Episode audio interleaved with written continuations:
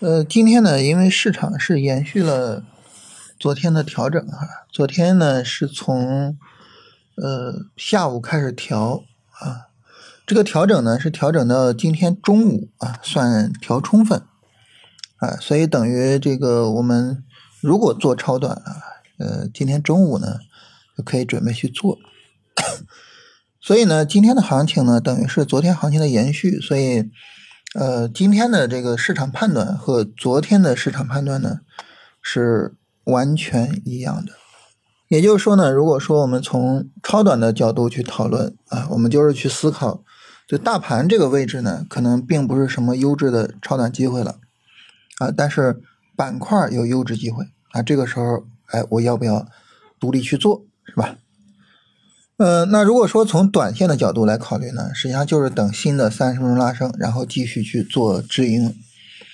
嗯，后续呢再有拉升，呃，可能市场见顶的概率呢还是比较高的啊，毕竟这个整个短线的时间也比较长了，而且整体的这个行情结构也比较充分了啊，所以短线的止盈还是比较值得去注意的。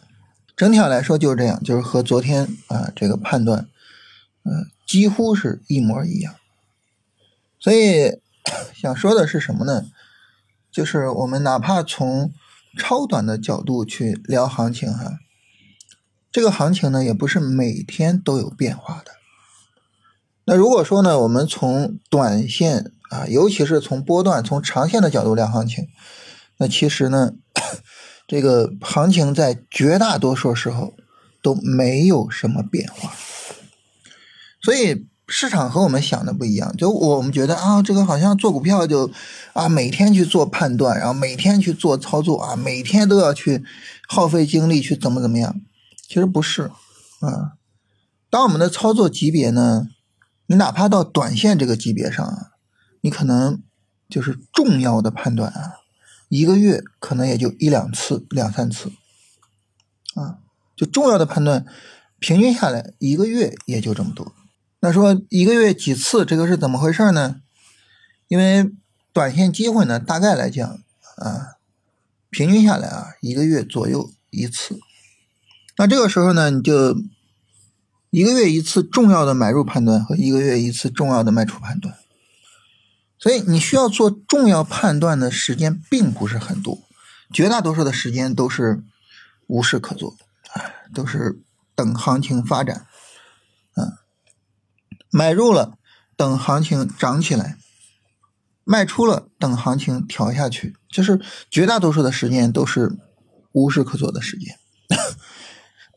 那如果说呢，我们做波段，它就更是如此了。